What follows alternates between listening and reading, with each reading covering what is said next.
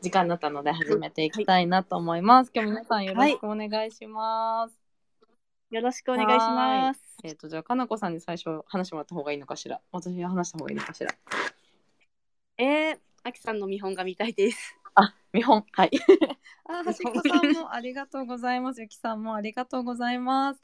あの、ゆるゆると始めていきたいと思います。お久しぶりです。上田です。お久しぶりはい、です。久しぶりです。ちょっと夜なきゃり、あの、しばらくね、やってなかったんですけど、あの、こんなあの、満月、今日満月ですね。皆さん、外見ましたか？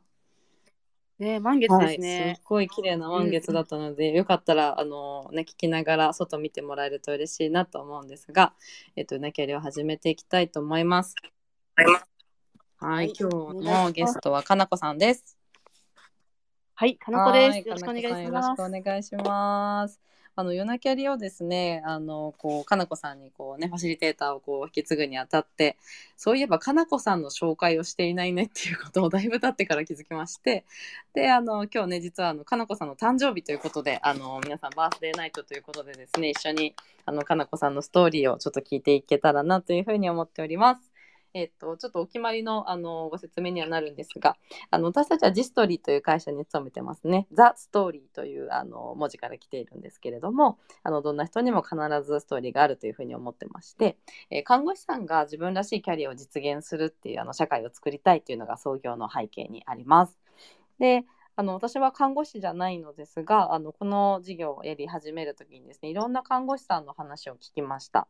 そうするとなんかこう看護師として思いや学びたい気持ちやこう誰かにこう、ね、貢献したい気持ちはあるんだけれどもなんかこうご自身のキャリアというところについてはあまりなんかこう引き出しが多くないというかなかなかこう選択肢が増えない方がもしかしたら多いのかなみたいなことをですね少し思いまして。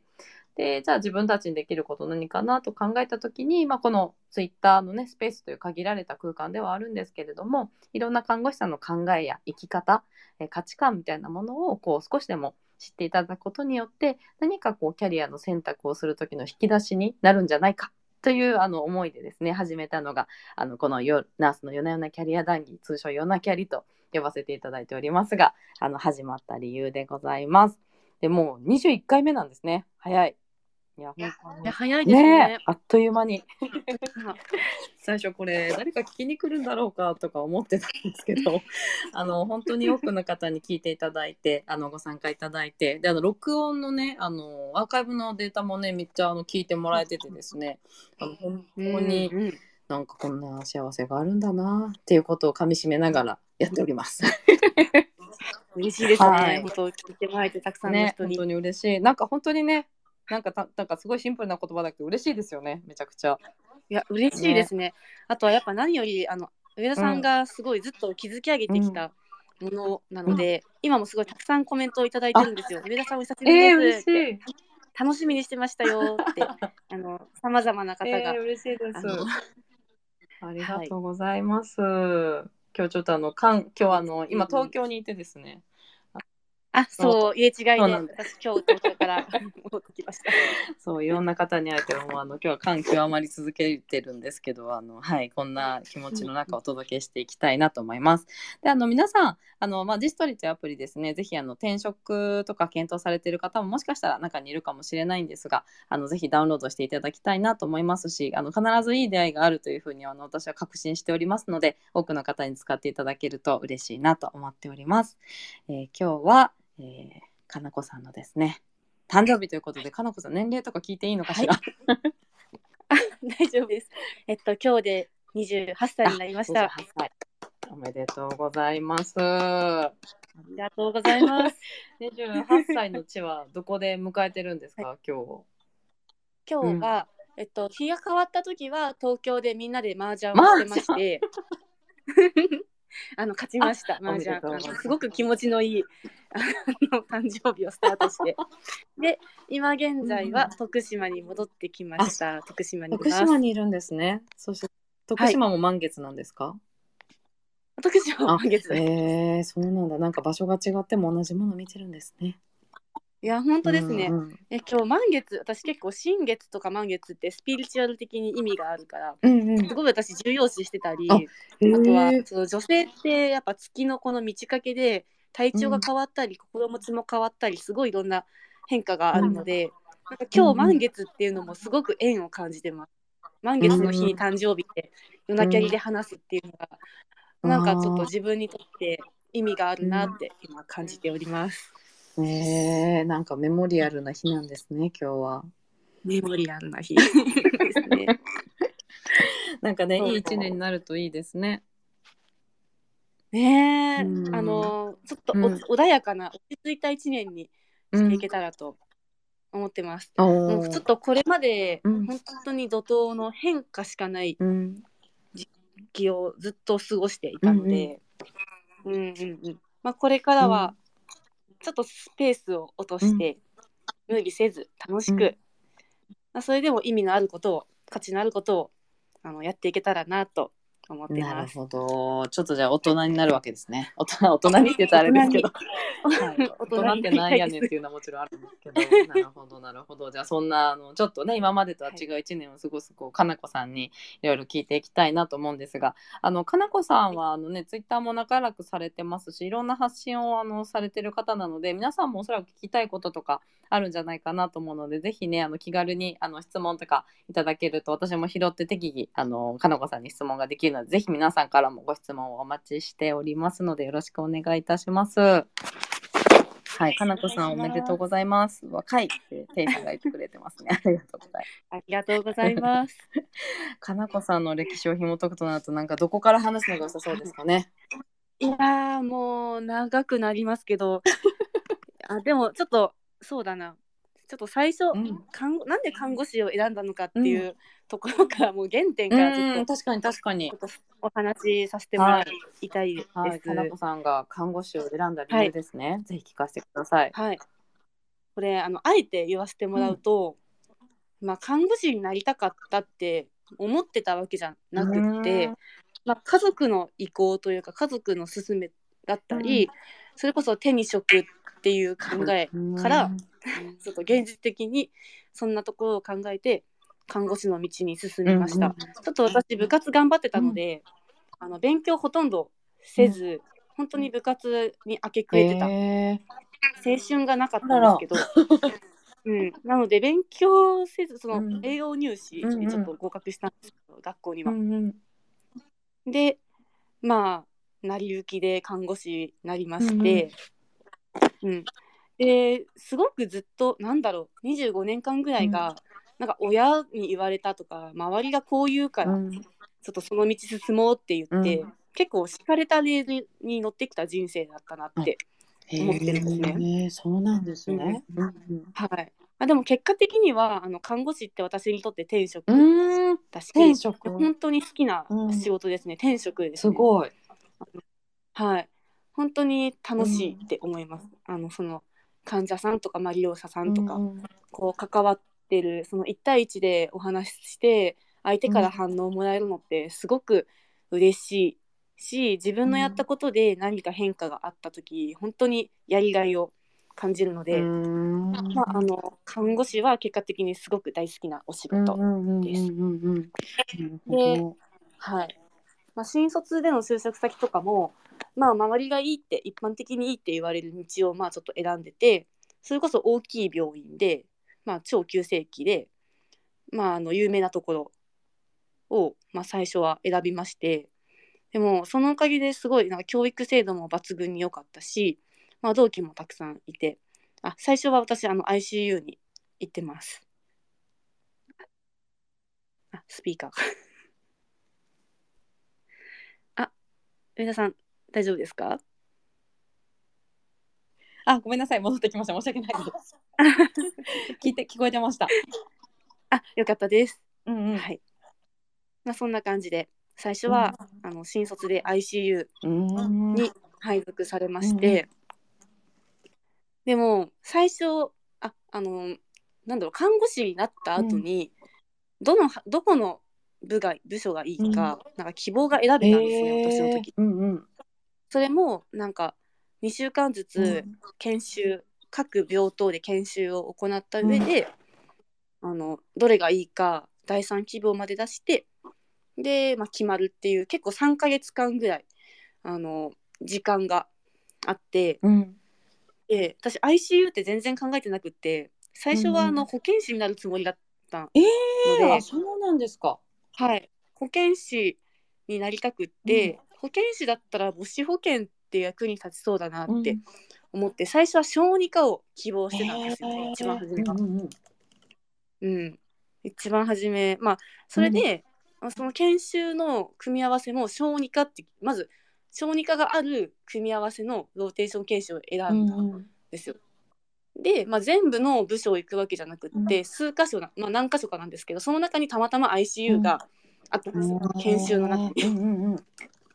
もしそこで ICU がなかったら、うん。私 ICU 選んでなくって、でもそう。まあ小児の研修をやったんですけど、なんか違うなって、うん。もううん1日目から、あ私これじゃないっていうのを直感して、ででその後に ICU に行った時に、あのあめちゃくちゃかっこいいじゃん ICU の看護師ってなって。へー。うんうんうんそれでそれこそなんか ICU って1対1で本当その人のためにあの考えた看護をする、まあ、看護？というかもう治療をしていくっていう場所なんですけど、もう全員がちゃんとなんだろう考えて根拠に基づいて動いているのも分かったし、なんかその姿に感動した。あすごい看護師のプロだって。いうん看護師のプロ。思ってて。うんうん。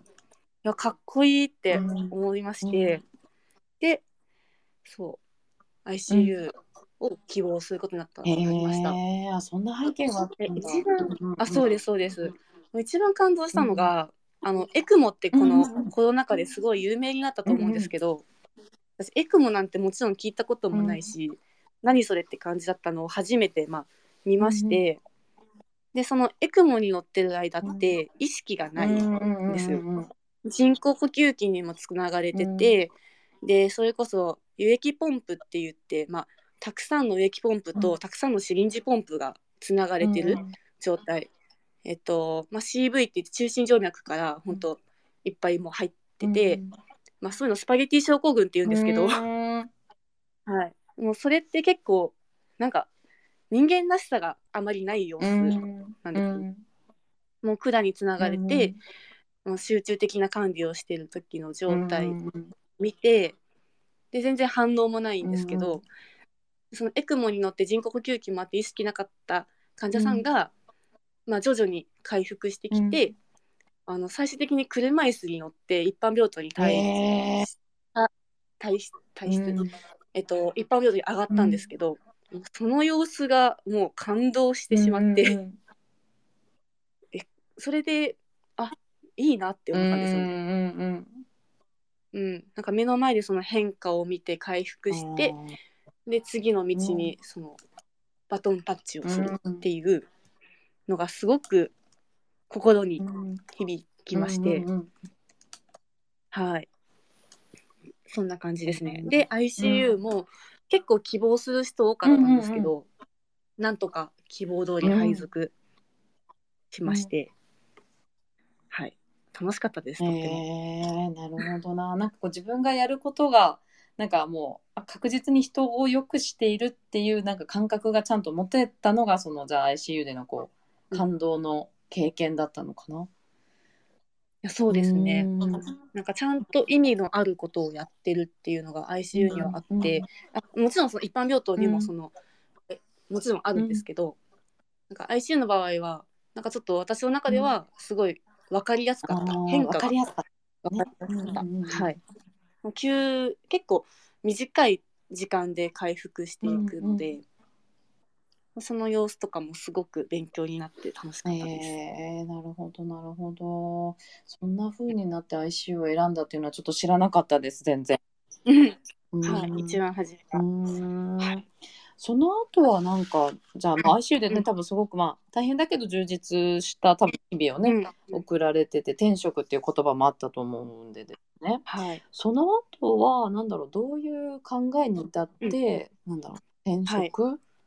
されてるんですか、えっと、まあ、ICU ってすごく楽しかったうんですね。で一通り学ばせてもらって、もう消化器も脳外科も呼吸器も循環器も整形外科も、もうほとんど命に関わることとか、うんまあ、全身状態を見るような場所だったので、うんうん。なんだろう一通り学べたんですけど、なんだろう ICU って人を救えるっていうか救う場所うん。で、なんか1分1秒でも長く命を伸ばすところでもあうるなって思っていて、んうんまあシンプルに言ったら延命うんされている姿っていうのを、まあ見てきたんですよね。でまあ延命って本当にこの人望んでたのかなっうんて思うことも結構多くて、まあ、それこそたくさんのチューブにつながれてて、まあ、薬の力で無理やり血圧を上げて、うん。まあ、あとは見た目も結構変わっていく人も多くて、うんまあ、輸液をたくさん入れるとそれだけうん。体が大きくなって顔が変わってとか、まあ、その見た目が変わっていってしまう。うんで、まあ、もちろん救命できることを信じて、あの全力を尽くして治療していくんですけれども、まあ運よ運よく、まあ、その治療の成果が出て回復される方もいれば、うん。あの見た目がそのままお亡くなりになる方っていうのも、見てきて、あのちょっと ACP というんですか、うん。そのどう死ぬかどう生きるかっていうのをすごく考えるようになったんですね。うん、なので、まあ、その入ってくる人たちも事故で入ってくるとか、うん。ああそううんまあ、急うんにうん。交通事故とか、まあ、不慮の事故だったり、まあ、あとは突然心臓が止まったとか、まあ、そういう本当に急な出来事で、えっと今までのなんだろう日常生活が一変して入ってくる。なんだろうそれを見て人っていつどうなるのかわからないなと思う、うんうんうんうんもしかしたら私も明日死ぬかもしれないし、なんだろうそんななんだろういつ何が起こるかわからないだったら、うん。なんかもっとやりたいことをうん。やる人生にしたいって思ったんですね。あとは、まあ、そのもっと予防できる部分もあったんじゃないか。っていうのをすごい痛感して、まあその予防、まあ、健康って大事だよね。って、うん。健康があったら、まあ、幸せ幸せにもつなんかつながらないんじゃないかって、うん。その時思って、まあ、あの産業保健師になりたいと思って、まあ、退職をしました。あ。そうだったんですね。はい、もっと病院の外で人を救いたいってって、そのなってからよりかはうん。なる前にうんうんうんなんとかできないかなって思って、あの退職を決めました。うんなるほど。確かに。まあ来てからできることとなんかその前からだったらもっとできること変わってきますもんね。うん、そうなんです。うんうんうんでまあ産業保健師の,、あの転職活動を、まあ、したんですけど、うんまあ、その時まだ東京にいなくて、まあ、田舎にいたので、うん。あの本当になかったです。まず企業がうんうん。1社2社ぐらいしかなくって、で、まあ、ちょっと3年っていう短い期間で私は辞めてしまったので、うんうん。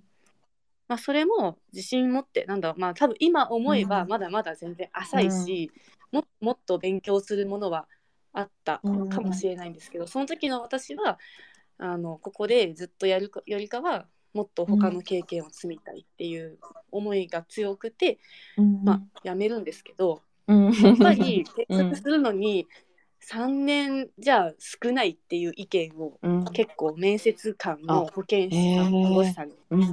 言われて、えなんか心が折れるというか、思いはあるんだけど経験がまだ伴わないっていううのをすごい感じて、で多分それまじ本当に初めての転職活動だったんですけど、まあ、病院だったらもうお話しして明日からお願いしますとかぐらい、あのフランクかもしれないですけど、一般企業のその産業保健師になるのは本当にハードルが高いって感じて、で、まあ、結局、うん、何社かは受けたんですけど、慣れずにいまして、まあ、その時結婚もしてたので、はい。まあ、旦那さんがいるからその場所から動けない、だから地元で探すしかなくって、まあ、東京とかだったうん。ら結構たくさん数は出てるんですけど、まあ東京に行くっていうのもなかなうん。かその結婚したてだったので辞めると同時に、まあ、結婚してうん。退職っていう流れなんですけど、うん。うんそう。で、うん。まあ選択肢を狭めてしまったというか、うん。結婚によって制限のある中での転職活動を最初うにーしましんなるほどな。はい。そうかじゃあその時もしまあね人生ね、まあ、もしっていうことはねたくさんあると思うんですけど、もしじゃあその時まだ独身だったら、ね、東京に行って産業保健師、何か見つけれてたかもしれないとかもあるわけですね。いや本当にそう思います、声かけてくださった企業とかうん。も東京にあったので、うんなんかその時、うチャンスってつかめる時って本当一瞬でそれを逃すと一生回ってこないんだなっていうのを思って思いました、えー、本当に。かチャンスのねなんだっけ。チャンスの神様にはなんか後ろがなんだっけ前髪しかない。なんだっけなんかそんなのありますよね。そっかそっか、はじゃあそれでちょっとなんだろう、まあね結婚っていうまあ幸せなねことでもあると思うんだけど、うん。何かちょっとこう、うまくいかない経験をしてで、うん。かなこさんはその後どんな思考に至ったんですか？はい。えっと企業でか産業保健師ができないんだったら、別のやり方で予防に関わろううん。って思って、うん。あのその時ボディメイクにハマってたんですけど、そのパーソナルトはいレーニングをはけて、まあ、その筋トレして食生活を変えてうんっていうのをちょっと趣味でやってたんい。ですけど、その趣味の延長線上でさらにあのボディメイクインストラクターの資格を取った。り、すごい。あとはパーソナルジムではい。トレーナーやったり、ははい。い はい。そこでうん。なんだろう。直企業じゃないけど、うん。その1対1でうん。パーソナルトレーニングとかに関わってたらそれ健康になるんじゃないかなと思って、うんうんうん。はい、そそれをやってみました。ええうん。そんな時期があるんですね。そんな時期がありボます。ディメイクインストラクターのかなこ。うん。はい、ボディメイクインストラの資格も一応持ってはいるんですけど、ええあの私運動嫌いなんですよえね。ー さらにハテなの。頭で考えてこれは必要だって思っうんてやってみても、いや嫌いなんだよなっていうのもあって、まあ自分も筋肉筋力ないし、うん体力ないのに、うん。教えられなかったというかこのちゃんと、ううん。っていうのもあって、パーソナルトレーニーなパーソナルトレーナーの時期はちょっとほんの少しでした。うん。うん。なるほどな。そうか。予防のなんか一環としてそのボディメイクっていうのが出てくるわけですね。まあ確かに、ね、大事なことですもんね。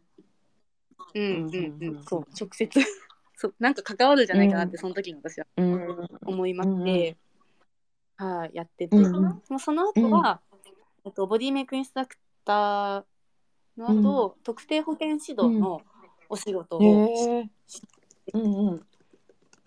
あの対象になる人は、学校の先生が多かったですね。学校の先生。はいはい。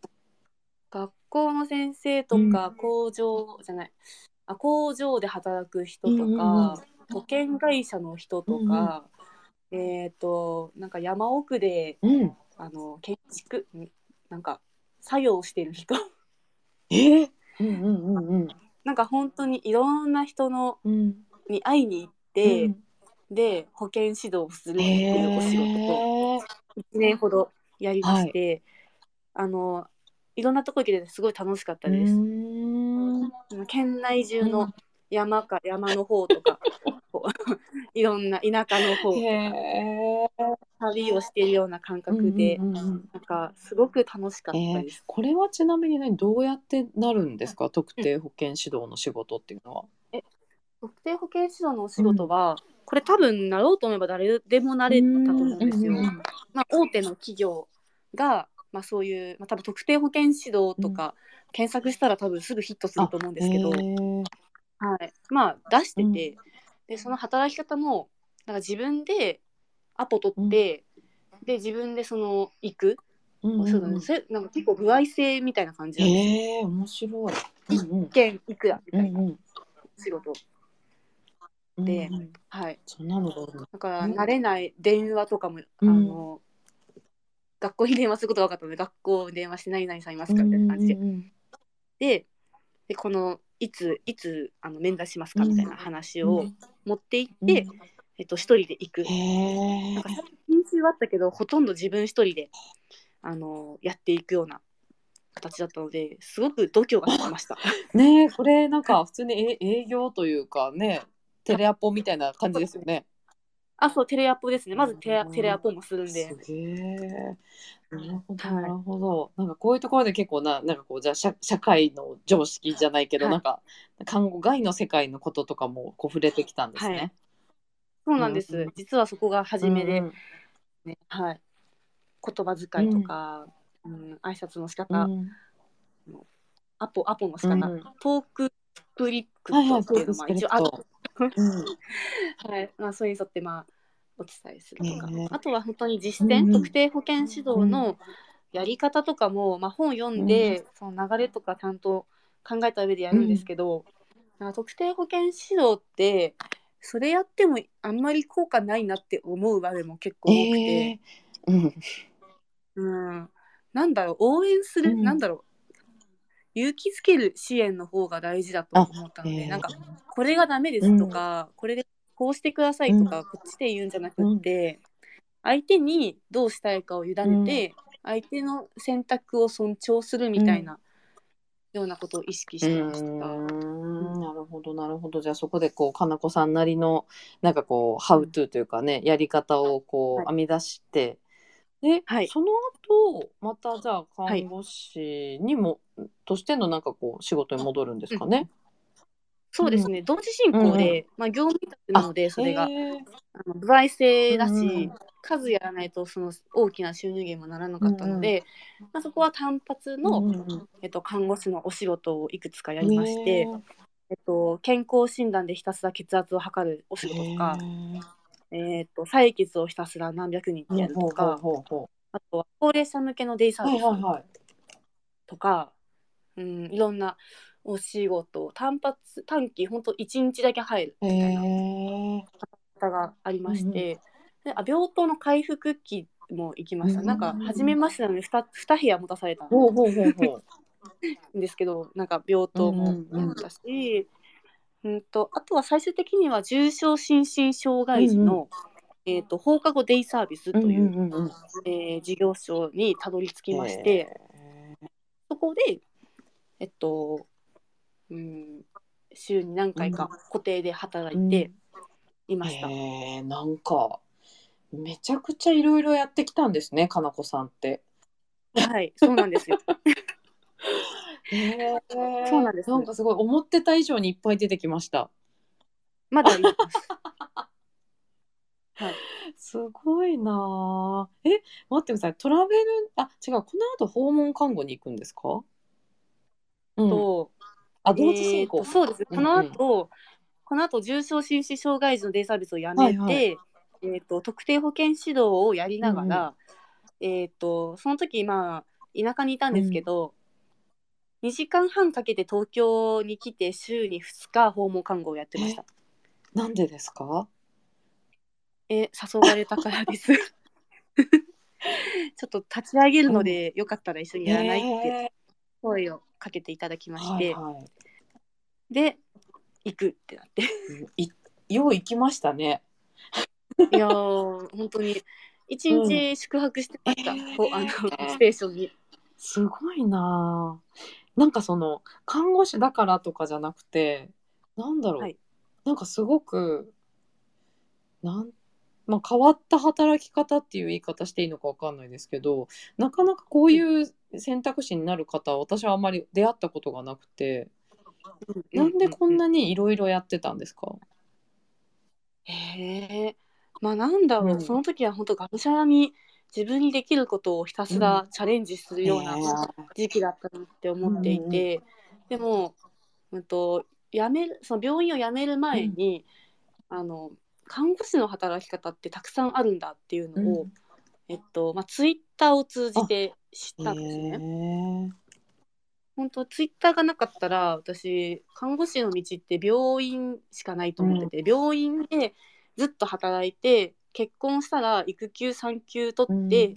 時短で復帰して、ある程度時短でやるか、うん。クリニックに行ってらちょっとこう緩く働くうん。みたいな、そういうキャリアうん。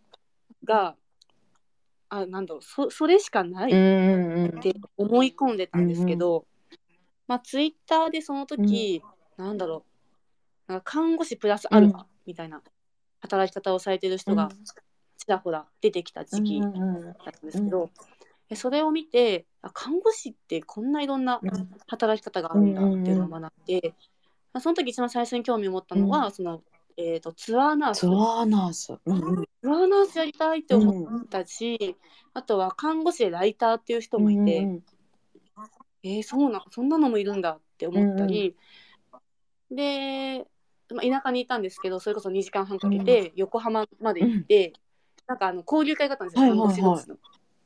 お茶会みたいな。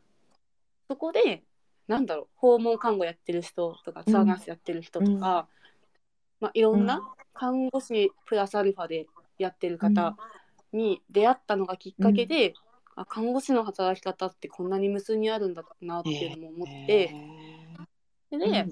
自分もいろんな経験を積みたい、いろんなできることをやってみたいっていうふうな思いがその時も芽生えた、ん。んうんうんうん。それがきっかけで、うん。多分そういう働き方になったと思います。へなんだ週5毎日同じ場所で働かなくてーもいいっていうのもなんかみななんかいてそういう人も、うんうん。あそうかって、うんうん思ったんですよ、うんだからちょっといくつか組み合わせて働くっていうことを、うんえっ、としばらくやってたんですけど、まあ、その後は最終的に訪問看護に軸を据える、うん。よう。んうんうんうんうんうん。その東京にこう通ってた訪問看護ですかね。そうですそうです、うん。東京に通うじゃなくて、うん。もうずっとそこでやっていくって決意して、うん。直前までほ特定保健指導と両立で、あのやってたんですけど、まあ、どっちか一個にしようってなんか決めまして、うんまあもう一回産業保健師目指してみようと思って、まあ、一社一社だけあの入りたいところがあったので受けるんですけど、うん。まあ、ちょっとお断りされてしまったので、それもあってよし訪問看護に行こうと思って、うん。なるほど。訪問看護はい。それで訪問看護にたどり着いたんですね。そうなん身を身をなんか固定するというか。固定しました。1年ぐらいに。えちなみにそのじゃあいろいろ経験する中でなんかかなこさんがなんかの気づきとか見えてきたものって何かありましたか？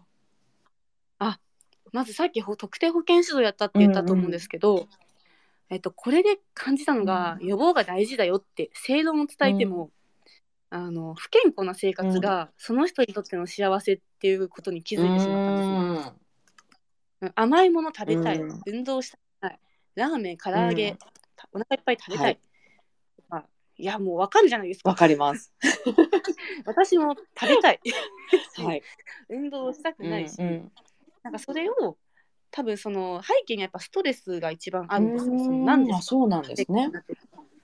うん、共通で夜遅くまで仕事していて、食べる時間が遅いとか、うんまあもう好きなものが、うん。そういうカロリーの高いものとか、まああとはもう果物が大好きで毎日食べて血糖値が高いとか、えー果物もダメなんんだろう好きなものがね、あの自分の望む生活を続けてるのに、それをなんだろうちょっと命に関わるからちょっとやめた方がいいよって、まあちょっと極論私言うんですけど、なんかそれで行動を変えていく人もいるし、なかなか行動変容できない人うも、んいるけどなんだろうそれはもうなんかうんとリスクは承知した上で、その不健康な生活を選択する、まあ、自分で選んだことに対して責任を持てるんだったら、もうそれでいいんじゃないかなって思うよううになりました。んなるほどな。うんうん。保健指導って人を変える仕事だと思うんですけど、そんな人は変わらんと思って。そうなんです、うん。なんで直接予防に関わるのをやめまして、まあ病気持っててもその人らしい生き方ってできるし、まあ一緒に付き合っていくことができるのが訪問看護なので、まあ、その延長線に訪問看護があります。ちょっとになんか私の中では予防も訪問看護も、うん。ちょっと同じものがあるとちょっと思っていて、はい。多分その不健康な食生活をずっと続けた結果、えっとまあ、病気になったりとか糖尿病になるとか、いろいろ透析をするとかなると思うんですけど、それでも食べたいものを食べたい、うん。まあそれでもいいんじゃないかって、無理してうんうんうん。無理して。自分の幸せをね、なんだろう。おざなりにするよりかは、それもその人がそのちゃんと責任を持てるんだったら、それでその先どうなるのかを知った上で選ぶのであれば、うん。私はいいんじゃないかって思いました。えなるほどなそっかじゃあなんか幸せの形というか、ね、なんからしさだったり、その人が望むものみたいなところに、うん。こうかなこさんはなんだろうな主眼がこう移った感じなのかな。うんうん。そうですね。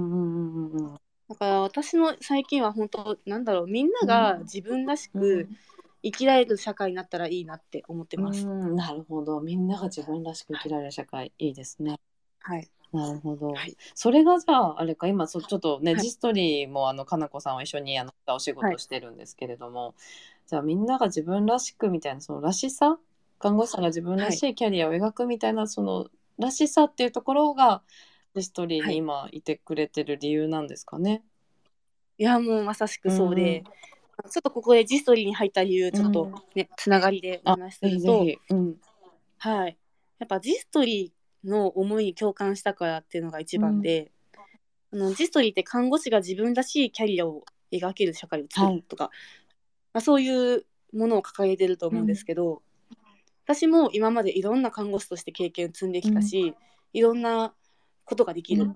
看護師の可能性って無限大だし、みんなにそういう自分らしいキャリアを描いてほしいって私はすごい心から思っているので、あのちょっとジストリーの思いと同じだなって思って、あの入ることにしましなるた。ほど。ありがとうございます。この度は。この度は。あの本当にきっかけというきっかけはね、あのつ川さん代表の、えー川が、川さんでいいよってね。川さん川さんが、うん。うんすいませんなんか。川さんが、あのツイートで、うんなんか募集してるのを見て、そうですね。あのカスタマーサポートですね。あのアプリを使っていてあのやっぱ分からないこととかがあるあの看護師さんが結構いるんじゃないかということでカスタマーサポートの方を募集しますっていうのをやった時のね投稿に確か花子さんが、あの気づいてくれてはい。話をしててそうなんです。かね。そうなんです、ううそこで見かけて、で掴みに行きました。そうね。あの時の学びが生きてますね。あの時の学びですね。あのチャンスっていうのは本当一瞬なので、うんうん。いかにそれをつかめる状態に普段の、うんうん。できるかっていうのを私はすごい心がけてましへてえ、うんうん。つかみつかつかみました。なるほどなるほど。それはまあジストリーのことはもちろんね多分知らなかったんですよねおそらくは。そうですね、うん本当知らなかったですね。まいつだろうか。9月昨年の9うん月だと思うんですけど、正直知らなかったです、うんなるほどなるほど。なんか結構あのまあ看護師からまあ私たちは看護師さんのことを考えてるけどまあ一一般民間企業みたいなねところなんですけど、はい。なんかそこに対するなんだろうな迷いとか怖さみたいなものはなかったですか？い。やもちろんあります。今も。え今も？いや今本当にまさに怖いなって思ってますよ。本当に。実は。知らなかった。まあ、カスタマーサポートっていう役割を今ずっとやったやってきてて、まあ、これは、まあ、ある程度、うん。あの分かってきたうんし、あの大丈夫なんですけど、今後多分カスタマーサクセスっていうお仕事をもっと、それから関わっていけいくと思うんですけど、え分からんだろうなって。シンプルに、うん。あの多分わあの慣れるまで時間がかかるだろうなって思って、あのそれできるのかなっていう、まあ、やるんですけど。まあまずはやるんですけど、なんか皆さんみたいにできるかなっていう不安もあるし、なんか普通の社会人としてやってきて積み重なってる人と、私は看護師としての経験で積み重なってるうん。この状態って多分全然土台が違うので、あのもうなんだろうちょっと新卒に近い扱いだと。うん。社会人1年目みたいなぐらいの感覚、まあ幸いいろんな経験をしてきたので、うん。うんその臨機応変に対応したり、柔軟にこう物事を変化できる力は私はあるとは思うんですけど、それでも、まあ初めてのことなので、うん。とても不安です。なるほど、そうだったんですね。なんか皆さん、あの、はいぜひ、あの、かなこさんにご質問などあればね、ぜひ、あの、お送りいただければと思います。あと、アンケートもですね、そろそろお送りさせていただければと思うので、ぜひ、あの、聞きながら、あの、書きながら、あの、ぜひ、あの、アンケートのご回答もお願いいたします。はい。そうか、かなこさん。なんか、かなこさんから見て、今ね、あの、9月からやり始めて、10、11、あ、結構もう長いですね。ミステリーとの付き合いは。なんか、どんな会社に見えてますか、えー、ジストリーってすごく人が良いです。意見が活発で、うんうん。あのフルリモートだから、まあ、対面で会う機会は少ないんですけど、みんななんかその場にいるかのようなこのリアルタイムでのこの コミュニケーションができてるうん。すごい風通しのいい職場だなって見えてないけど、お互いすごい配慮しながら、こう働いているのがすごいわかるので、すごくいいなって思いました。うんうんありがとうございます。はい。いやーいやすごいなって思って看護師と全然違うなっていうのを今感じてます。どんなところが違うんだろう。うんえもうね異世界なんですよ。いや看護業界が異世界なんですよ。看護業界あの世界。気づいちゃって、うんうん看護業界は異世界だっ世た。界だった。はい。おそらく。えー、どんなところが大きく違いますか？えー、うん。看護師って、まあ平たくみんな同じことを最初はやっていくと思うんですよ。うんなので、まあ、自分で考えてやるのはもちろんなんですけど、ある程度決められた枠の中でうん。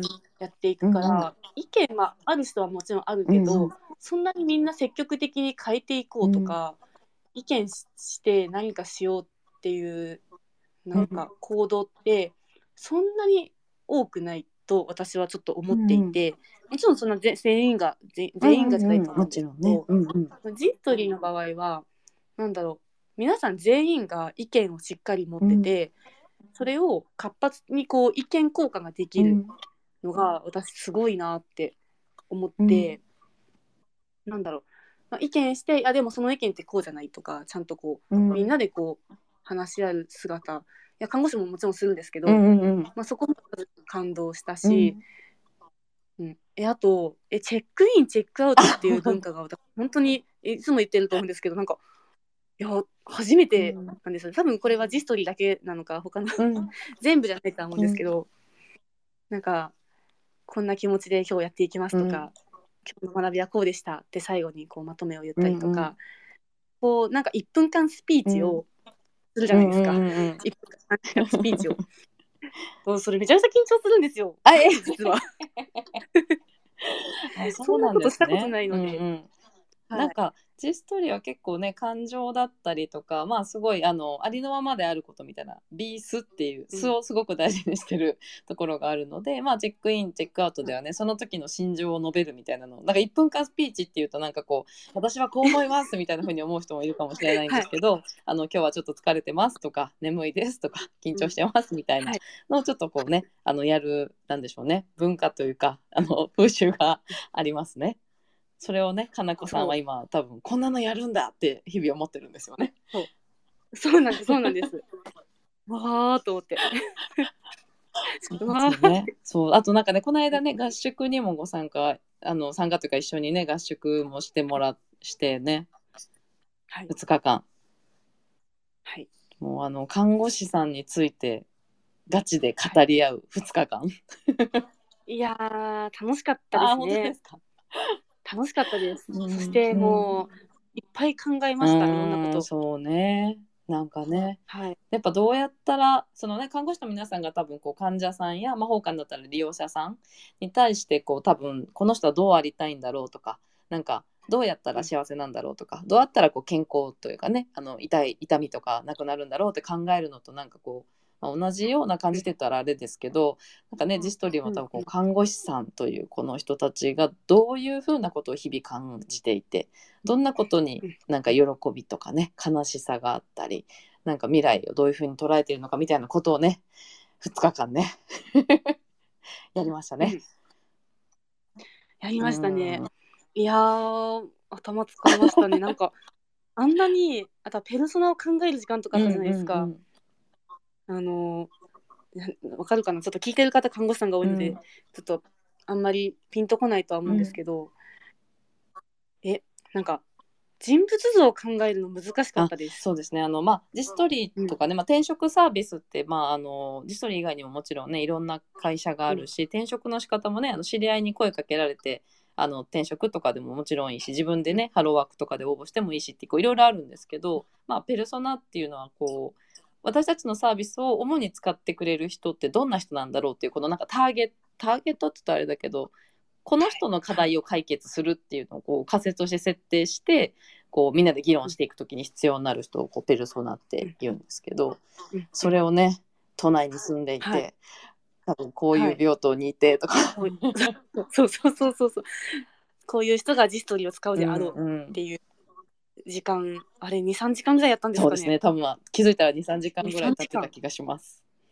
はい、こんなに頭使うんだってうん思って、皆さん結構サクサクあの書かれていくんですあの、うん。すごい考えてる様子を見てたんですけど、うん私もうその思考回路がなくってですねあの正直「ん?」って思いながら、うんなんか病院とかその看護師のことだったらうん。あのこういうことがあったらこれをするっていう風な思考回路がつながってるんですけど、うんうん一般企業のそのいろんなことあると思うんですけど、まだつながってなくって、うんうんうんうん。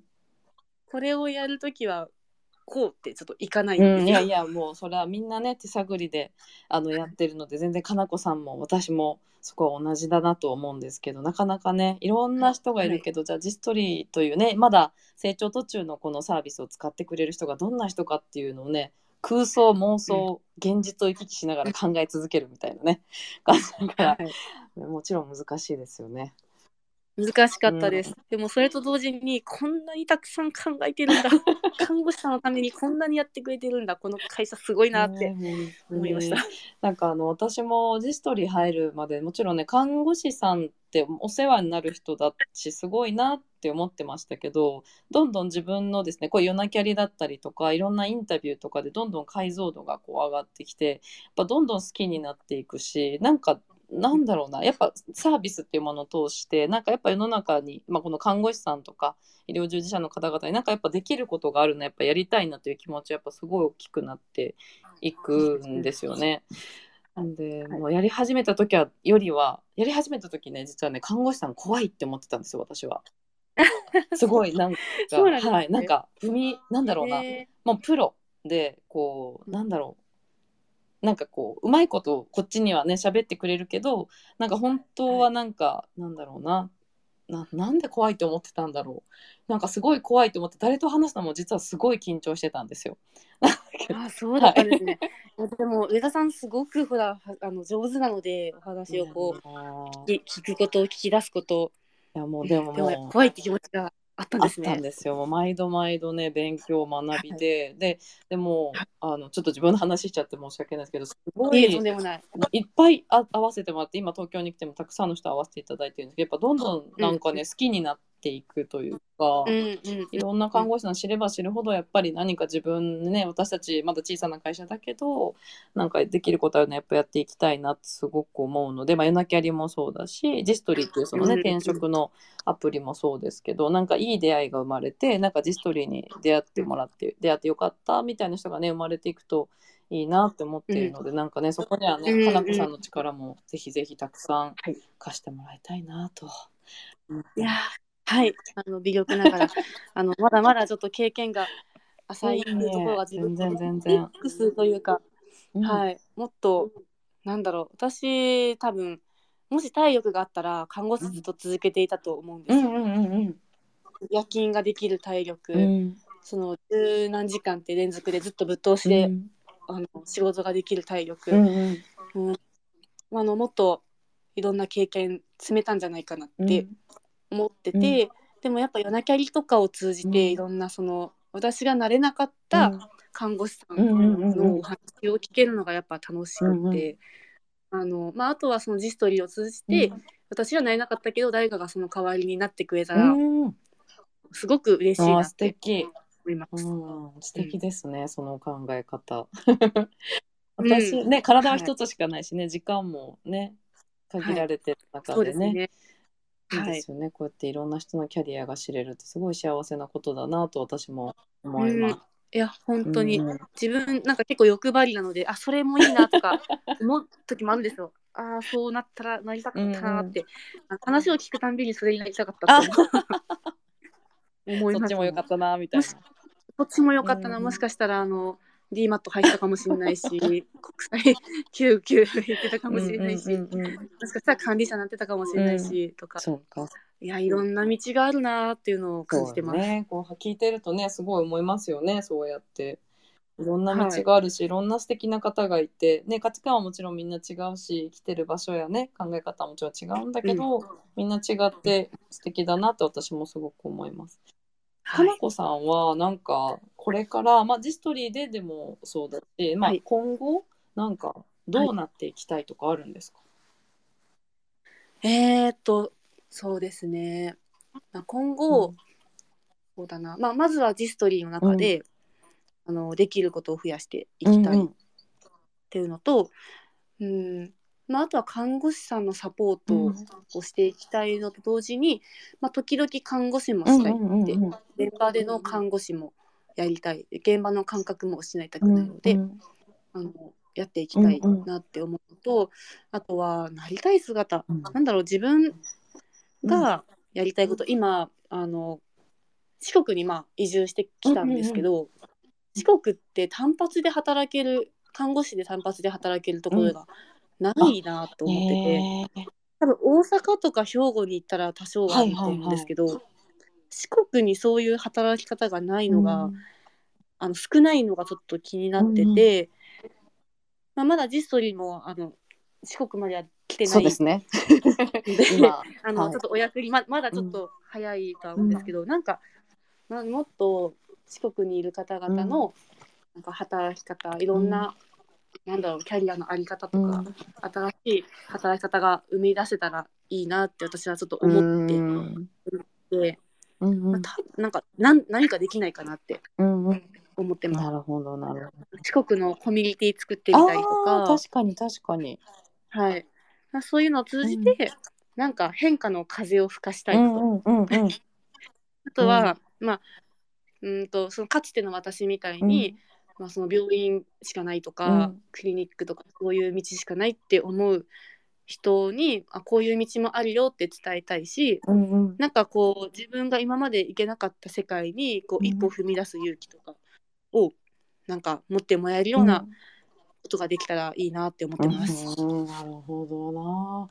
なんかかなこさんあれね変化っていう言葉がすなんかすごくキーワードな感じですね。なんかうんね変化、うん、自分が関わっ。て変わる人の様子みたいなのがすごくかなこさんの幸せなのかなと今ちょっと聞いていて思いました。はい確かにそうですね、うん変化していくのが大好ねきです。ICU もね多分そういう経験でしたよね。うんうん、そうですね、うんうんうんうん確かに。ねなんかちょっとキーワードっぽいものが今あの変化って今日すごいよく聞いた気がします。いや私あんま考えてなかったんですけど 振り返ってみたら確かにそうだなって思いました。ね関わったことで人が変わっていく、それがねなんか看護師としては容体とか体調とかだったりするけど、こうまあ、ディストリーだとまあキャリアだったりするの、まあ、人生とか。まあね人生ももちろん健康含まれますけどなんかね、はい。仕事だったりそういうもののなんか変化だったりコミュニティもそうですよね多分出会ったことでうん何か選択肢に変化が生まれるみたいなうんことがかなこさんの結構なんかハッピーにつながってそうですね。そうですね、うんありがとうございます。もうおっしゃる通りです。すごくキーワードを見つけました。見つけてもらいました。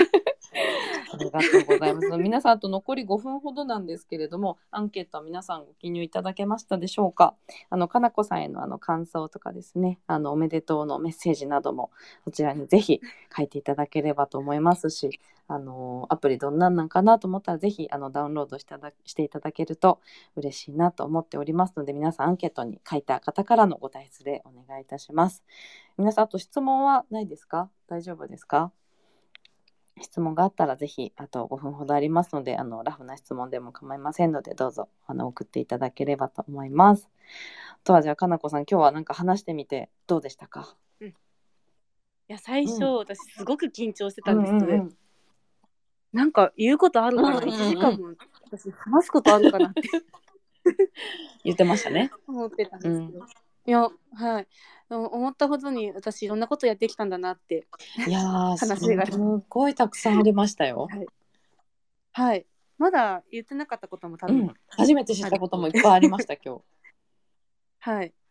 もう他にもライターもやってたし SNS 運用もやってたすしね。えっとコールセンターもやったし、えっとあ看護師ブログもやっうんうんうん。たし、えっといろいろと。いろと。なんかでもいろいろねやっ路線をて。でるな。あ、い、ろいろやってみて。でもなんか多分かなこさんの中ではねこうつながってるんでしょうね。そうですね、うんうんうん全部、うん。あの思いとかは一緒で、うん。ただそのどれが自分に合うのかっていうのを、まあ、模索してきた2年3年間だなと思います。うんなるほどなるほど。なんかこの模索する時間って結構大事ですよね。いや私すごい大事だと思います。うんうんうんあのまあ、変化って怖いし、それを選んだ結果どうなるのかわからない不安って絶対つきまとうと思うんですけど、やってみるとなんだろうまずやってみるやらなかったら何も得られないけど、やってみると失敗したとしても得られるものって絶対あるので、なんか今まで、まあ、多分人い見る人によってはなんか一貫性ないんじゃないとか、ななんでそんないろんなことやってるのって思う方もうん中にはおられるのかもしれないんですけど、私の中では全てが自分の糧になっていて、うんとりあえず何かやってみるってすごい大事だとうんうん私は思います。なるほど。いや素敵だなと思いました。ありがとうございます。はあのかなこさんあの冒頭ねちょっと一回お祝いをさせてもらったんですけどあの途中からね入ってこられた方もいるのでちょっと改めてなんですがあの今日はですねあのかなこさんが実は、えー、かなこずバースデーとなっておりましてあのぜひあのおめでとうの言葉をいただけると嬉しいです。かなこさんは徳島で四国で何歳になったって言ってたっけ？28歳になりました。あ、遅生まれなんで、あお泊まりなんですね。遅生まれね。遅生まれ、早生まれだ早生まれですねではい。はい。なので、もう4月になれば、29の年の人と同じになりそうなんます。ですね。なるほど、なるほど。皆さんぜひあのなんかすごくねな、なんだろうな、私もすごくゆったりした気持ちで今日はあのかなこさんのお話を聞かせていただけたなと思うんですけれども、なんか皆さんの中にもね、こうなんか変化とかちょっと前に踏み出してみようとか、なんかそんな気持ちに。もし周りにもねそんな人がいたらやってみたらとか言ってもらえるとなんかね嬉しいなというふうに思ったりします。はい、じゃあかなこさん今日はありがとうございました。はい。ありがとうございましはい、皆た。さんもぜひあの感想とかねアンケートの方にぜひご記入いただければと思いますのであのおめでとうのメッセージもお待ちしておりますのでどうぞよろしくお願いします。あ来週は、えっと、うん来週は、うん、えっと、群青日和さん。ああ群青日和さん群青さん。群青日和さん、はい。今も聞いてくださってます。本当にいつもありがとうございます。あの、本当にいい、あの、励み、いつも励ませてもらって、あの、応援してもらって、ね。